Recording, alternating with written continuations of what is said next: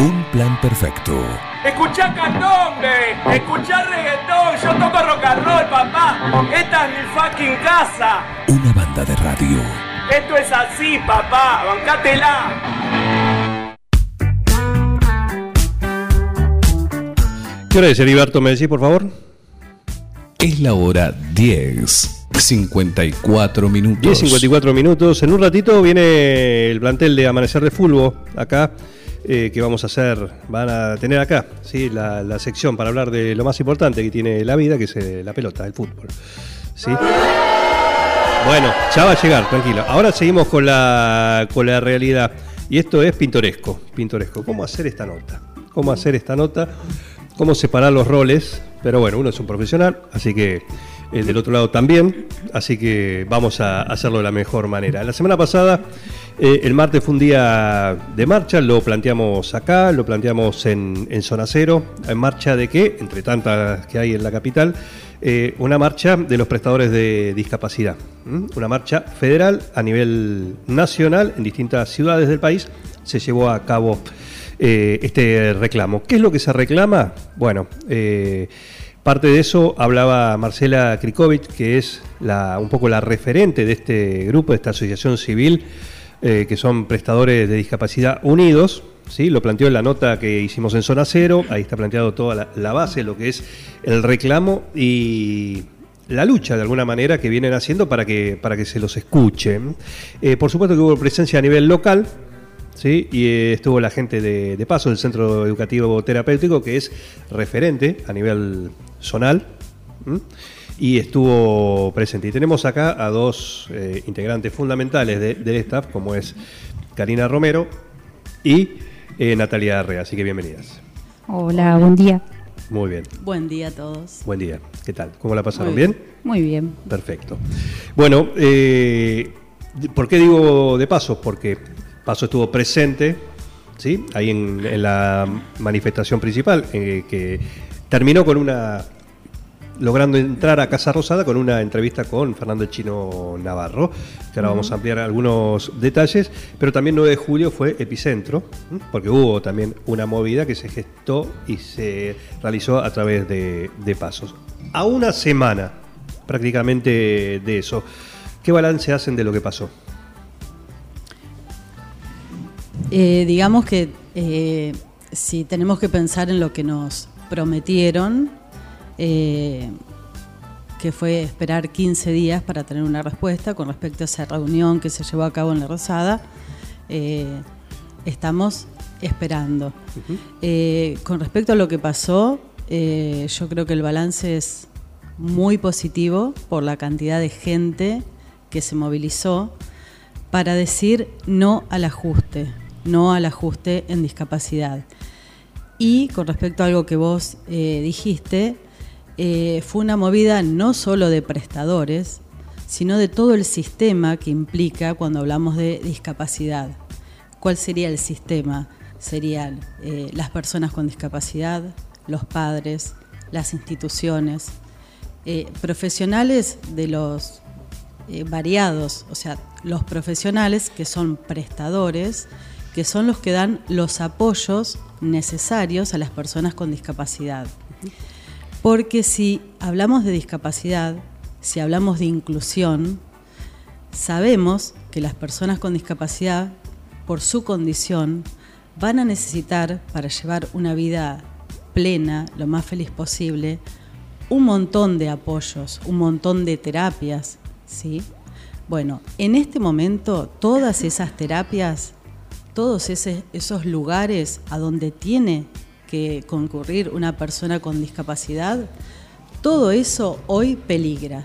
Y peligra por esto, por este ajuste que es a nivel nacional. Cuando hablamos de ajuste, cuando hablamos de reclamo, puntualmente, ¿cuáles son los puntos en rojo? Los valores nomenclados, ¿qué quiere decir esto? Hay un valor estipulado a nivel nacional y a nivel provincial, que es lo que cobra eh, un kinesiólogo, brinda. sí, un profesional, lo que cobran las instituciones, lo que cobra un centro de día, un centro educativo terapéutico, un centro de rehabilitación, lo que cobran por trabajar con una obra social, porque son tratamientos muy costosos. Entonces, ¿qué pasa? Eh, la obra social se establece desde el nivel nacional. A ver, eh, la obra social en esto eh, no fija un valor nomenclado, sino que esto viene de arriba. Por eso decimos que... Tanto para eh, una, una prepaga, por ejemplo. Sí, sí, O sea, para el ámbito privado como público. Por supuesto. Hay valores nomenclados que los establece el Sistema Único de Prestaciones en Discapacidad. Ahí establece, ahí interviene la Superintendencia de Servicios de Salud, ¿sí?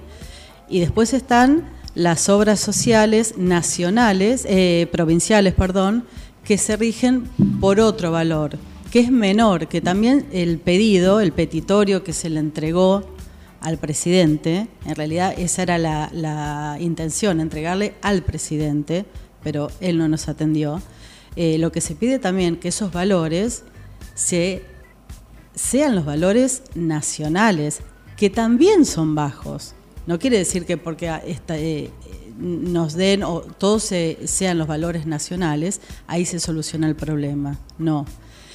Ese es un tema, el de los valores eh, nomenclados. Otro tema que hoy puntualmente es grave es el de la movilidad de las personas con discapacidad, que no lo están teniendo. Aunque las obras sociales digan que sí lo cubren, en este momento, en pasos, por ejemplo, voy a hablar de lo que vivimos día a día. Los ejemplos que tienen adentro. Lo, sí, lo que vemos. Nadie nos puede decir que no vemos lo que estamos viendo. A ver, eh, los, los chicos de Pasos llegan a Pasos en remis? No. ¿Por qué? Porque la obra social no cubre, aunque diga que cubre, en los hechos no los está cubriendo. Y te voy a explicar cortito, les voy a explicar el por qué. Si a un, si a un transportista le pagan ni la mitad de lo que él va a gastar en nafta, en, en gas o en lo que sea, ¿trabajaría gratis esa persona? El kilómetro es uno de esos valores nomenclados. Sí, el valor del kilómetro que se le paga. ¿Y hoy cuál es la diferencia? Y es más del 60%, por abajo.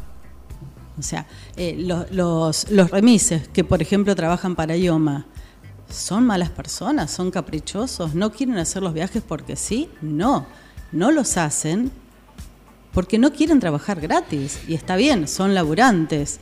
Había un valor de decir, bueno, el, valor del kilómetro se paga... 39. 39. Sí. El valor real serían 150. Claro.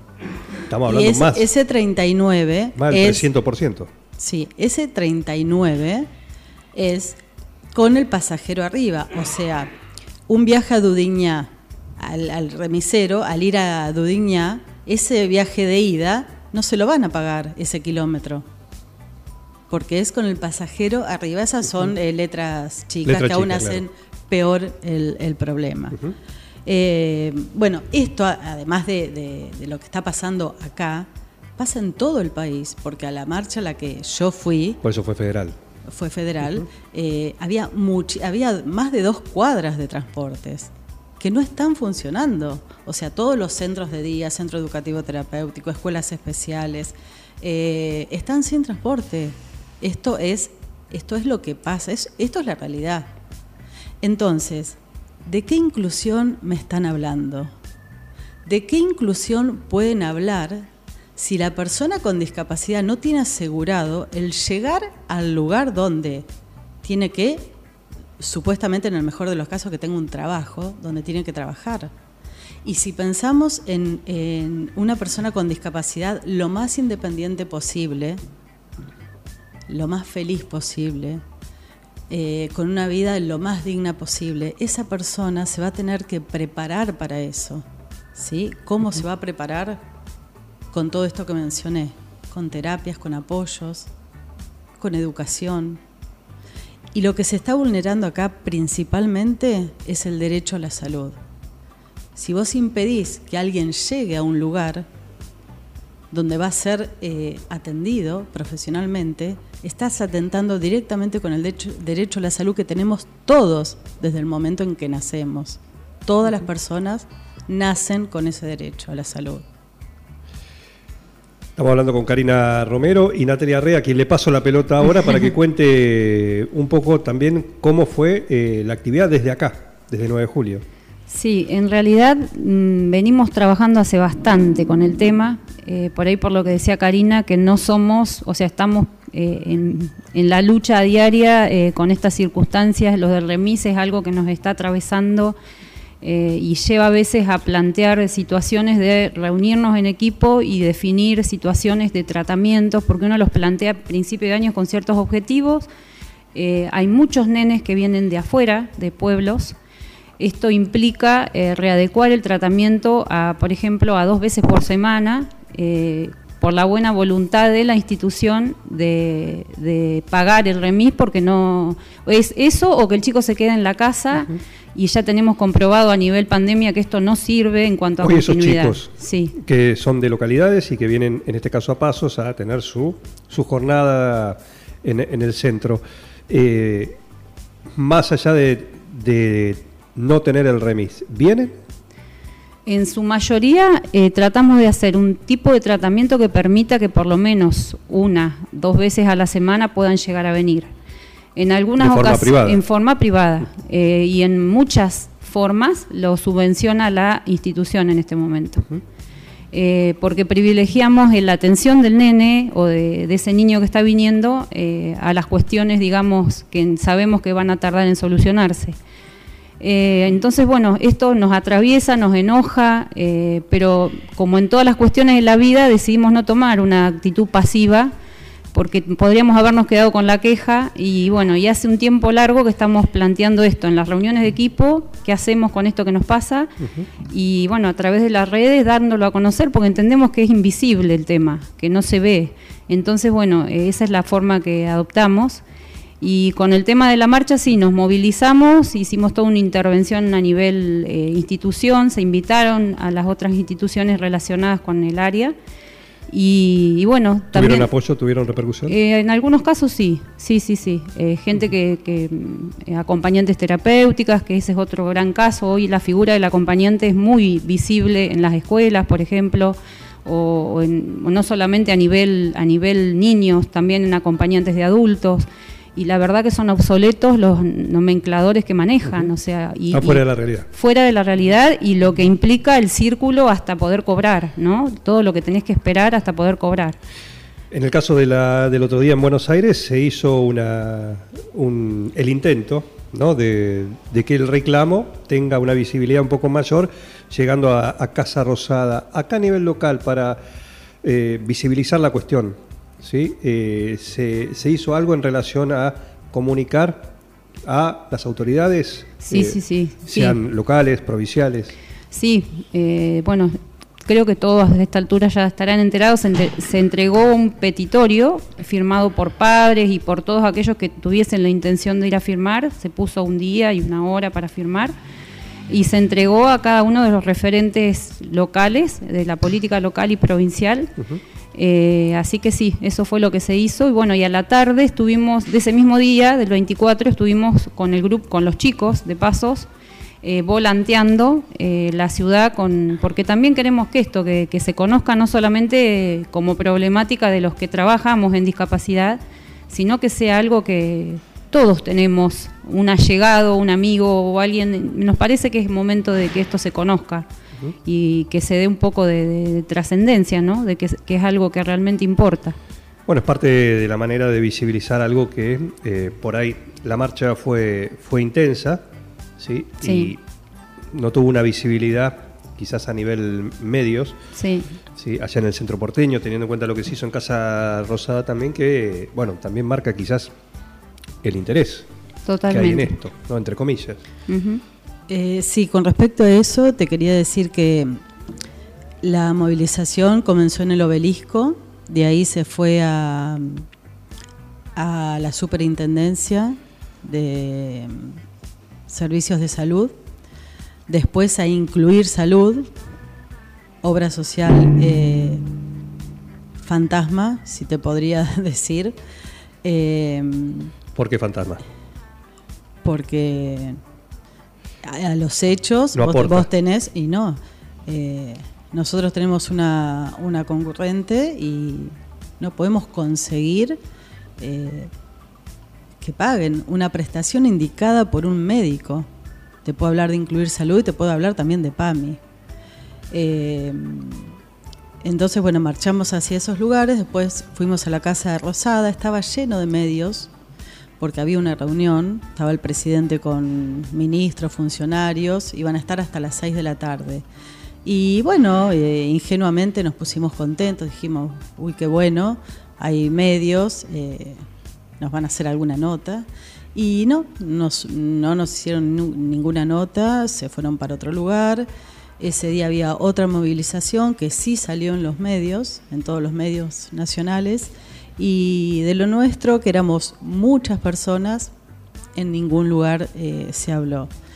Em, estuvimos unas horas ahí, em, cortamos la salida de la Casa Rosada, eh, nos sentamos ahí, no hicimos nada agresivo, obviamente. Y después de estar un tiempo ahí, eh, nos dijeron, insistimos en que queríamos que el presidente nos, atienda. Pero bueno, nos prometieron una reunión con el chino Navarro, que es un referente político y está a cargo de política, es ministro de política para, eh, parlamentaria de la Casa Rosada. Nos atendió él, Así que mm, le entregamos el petitorio, eh, tuvimos una reunión de una hora y media eh, y hablamos de todas estas cuestiones. Él nos pidió un tiempo y más o menos en 15 días vamos a volver a, reunirnos. Tendrían que tener una reunión, una respuesta por lo pronto. Sí, una respuesta. Eh, yo por ahí no sé cuánto tiempo más tengo, pero la voy a hacer cortita. por ahí para... ¿Qué le voy a decir, no? Eh, por ahí para pensar, eh, al que esté escuchando, eh, si tenés un hijo, un nieto, un sobrino, ponete a pensar que esa persona o que ese niño necesita, un ejemplo te doy, una silla de ruedas, ¿sí? Que determinó el tipo de silla un fisiatra que es el profesional idóneo. Necesita una silla para desplazarse, porque no puede, porque tiene una patología que no lo deja. Y está esperando dos años la silla. Dos, dos años. En esos dos, años no puede ir a los lugares que tiene que ir. Y la obra social te rebotó tres veces esa silla. ¿Cómo te sentirías? En el medio creció el chico, la silla puede no servirle porque queda obsoleta la orden del fisiatra, entonces bueno, es otra vez volver a empezar. Bueno, en este momento en La Plata y con está ganas pasando. de arrancar todo a Bueno, en este momento una joven va a cumplir su sueño. Yo no quiero dar, dar nombres ni de la obra social, ni no, ni se va a Disney, ni, ni va a tener algo que desea mucho. Eh, no sé, un viaje, otro viaje o lo que sea. No, no, va a tener su silla de ruedas. ¿Sabes por qué? Porque se armó una movida solidaria. Entonces, es criminal. Eso es criminal. Una silla de ruedas. Escúchame, para desplazarte, para ir. Una silla de ruedas que te dé dignidad, para estar cómodamente sentado y se va a hacer mínimamente la mejor calidad de vida que pueda sí, entonces lo que se pide lo que se pide también es que los entes reguladores, como la superintendencia, sancione a las obras sociales que claramente están vulnerando derechos. ¿Sí? O un, niño que convulsione y necesita tres frascos de medicación. Entonces la obra social te dice, no, te pago uno. Y va a pasar siempre lo mismo. La persona que puede le va a comprar a su hijo y el que no se va a arreglar con ese frasco iba a estar deseando que su hijo no convulsione. Esto está pasando. Esto no me, lo, no, me lo contaron, ¿sí? Estos son casos con nombre y apellido y es así. Y, bueno, pero es lógico por si hay gente que no puede acceder al, al remis por esta cuestión. Eh, no es, lamentablemente no es eh, no es raro que ocurran esto con, cosas de, necesidad también, de mayor necesidad. ¿Y por qué es tan eh, grave este ajuste? Porque las personas con discapacidad son un sector vulnerable de, de la población, ¿sí? Uno de los sectores más vulnerables. Entonces es grave. Eh, y otra cosa más que quiero decir, a veces está como instalado, ¿no? Que, bueno, tenés un hijo con discapacidad, te toca esto, peregrinar también, ir, eh, ¿cuántas veces? 10, 20, 30, a pedir una medicación, agregar un papelito que te falta. Esto es parte. Y queremos eh, que no sea, que no se naturalice este maltrato. Tiene que ver con la falta de empatía, como hablamos el otro día con Marcela Krikovic, que un término que se utiliza mucho, pero que la realidad está lejos. Queda lindo. Lejos de, queda, queda lindo, lindo. como decir, es sustentable. Sí, sí. eh, somos inclusivos, ponemos un, un- un edificio de un color y con eso alcanza. Sí, también queda. Y no, no que alcanza. También está bueno, porque se está hablando desde el, desde el oficialismo, eh, de la nueva ley de discapacidad, que seguramente está buenísima, porque habla de un, un papel más activo de la persona con discapacidad, de un sujeto activo, de derechos. Eh, perfecto, eh, celebro lo, lo que venga, pero hagamos cumplir la que está vigente, que es una ley nacional y también hay una convención internacional. O sea, perfecto, hay una nueva ley, bárbaro, la celebro, pero paren, ¿qué me hablan de inclusión si no hacen cumplir la que está vigente? Eso no lo entiendo y como yo, eh, muchas personas, por eso marchamos y marchamos para que nos vean. Y marchamos porque antes de esa marcha, toda la gente que está ahí, todas las instituciones agotaron otros recursos. Y este puede ser uno más. Sí, Se verá dentro de una semana. Uno más, y si no, seguiremos marchando y seguiremos pidiendo, y, y esa es la lucha, Por lo pronto la, la mira está puesta dentro de siete días, tal cual. que es cuando vence el plazo Tal cual. ¿sí? pedido por la Autoridad Nacional para, por lo menos para tener una reunión y empezar a tratar el tema un poco más eh, concretamente, qué es lo que se necesita. ¿no? Así es. Muy bien. Eh, muchísimas gracias. ¿eh? No, A las dos, gracias ¿la a? Gracias a ustedes. Sí, muy bien. Perfecto. El Perfecto. café estaba Muy bien. buenísimo. Muy bien, no esperaba otra cosa. ¿eh? Eh, pasó Karina Romero y Natalia Re de, de Pasos, ¿sí? el Centro Educativo Terapéutico, que está en pie de lucha ¿sí? por esta cuestión, esta necesidad de, este ajuste que hay sobre eh, los servicios de, discapacidad y también sobre, sobre estos derechos ¿no? de la gente que, que tiene que transitar con una discapacidad, cualquiera sea mm, la opción o eh, mayor o menor grado, pero todos tienen un derecho adquirido que en muchos casos tienen que rogar por el mismo. Tienen que rogar por el mismo. Eh, lo cual marca que la situación en algún lado no estaría funcionando. ¿eh? No estaría funcionando y es eso lo que se busca corregir. Gracias por venir. ¿eh? No, gracias. Gracias a ustedes. Un plan perfecto. Escuchá candombe, escuchá reggaetón, yo toco rock and roll, papá. Esta es mi fucking casa. Una banda de radio. Esto es así, papá, bancátela.